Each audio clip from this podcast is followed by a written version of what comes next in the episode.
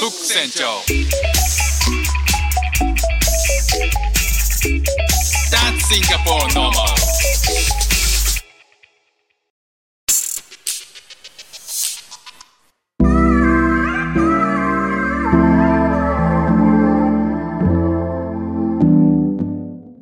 どうもフック船長です。シンガポールで3歳と4歳の息子の子育てをしている主婦です。イラストに挑戦したり、歌を歌ったり、英語学習のことだったり、海外生活で面白いと感じた日本との文化や価値観の違い、そこから改めて感じた日本のすごいところなんかをお話ししております。今日はですね、えーレターのをいただいておりますので、そのお返事をしたいと思います。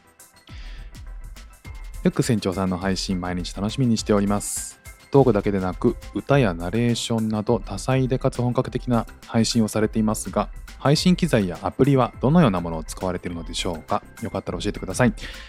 はい匿名希望さんですね。ありがとうございます。そうですね。えっ、と配信の配信周りの機材とえっ、とせっかくなのであの配信までの流れを、えーお話ししようかなと思います。まずあの私フック船長は完全なるフリートークというのがあんまり得意じゃないので最初にちょっと今日話すことはまとめるんですね。でそこにはメモアプリというのを使ってましてえっとエバーノートっていうんですけど、まあ、パソコンでもスマホでもそのアプリをダウンロードしておいてどっちからでもアクセスできるようにしておくんですよね。でなんかネタ思いついた時に、まあ、出先だったらスマホから入力するし、えー腰をつつかせて原稿書こうかなという時は PC から、えーキーボードを打ってたりします。で、それを、まあ、あの、配信の時は、えっと、概要欄に文章を作る必要があるので、そこでもうハッシュタグとかも全部書いちゃって、後で、えっと、それをコピペして使えるような状態にしておくという感じですね。で、まあ、実際そのパソコン上で僕は収録をしてるんですけれども音声配信はまず外付けのマイクを使ってます。えっと、手話というブランドの MV7 というポッドキャスト用のになんか特化した、えー外部マイクでえっと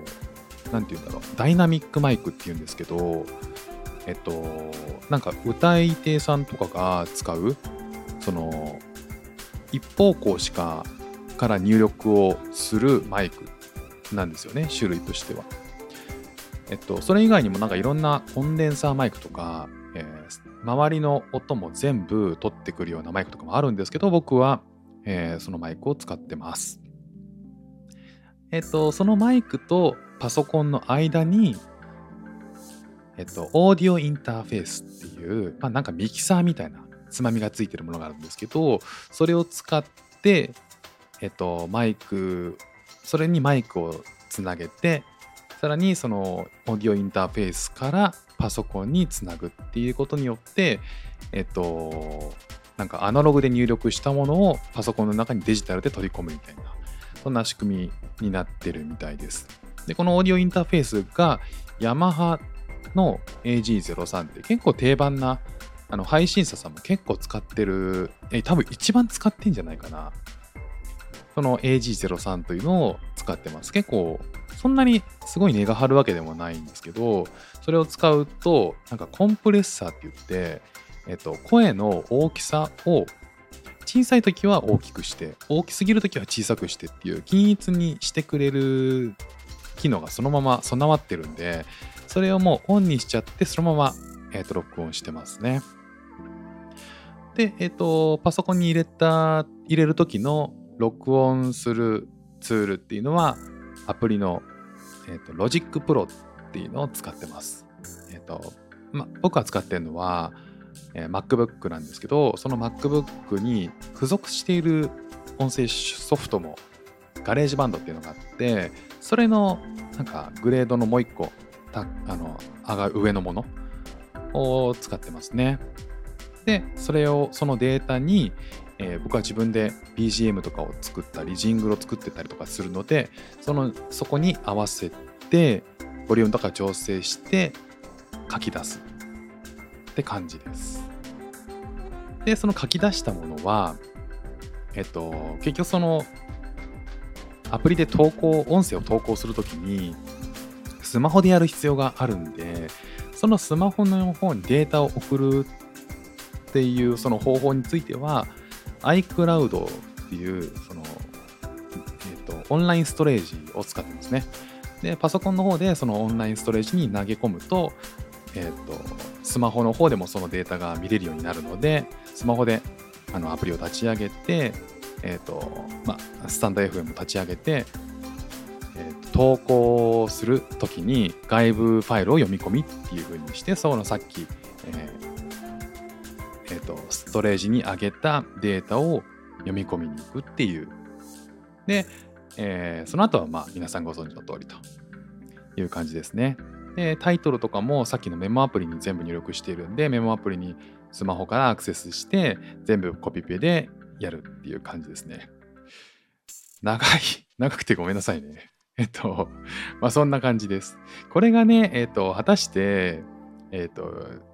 た正しいのかっていうか、こんな、あの、手間暇かける必要あるのかっていうのはあるんですけど、まあ結構削いで削いで、えー一番、まあいいやり方かなというふうに思ってます。まあね、試行錯誤しながら、あの、この環境を作ったんですけど、結局その、僕の、えっ、と、音声に対する、なんでしょうね、こう、方針というか、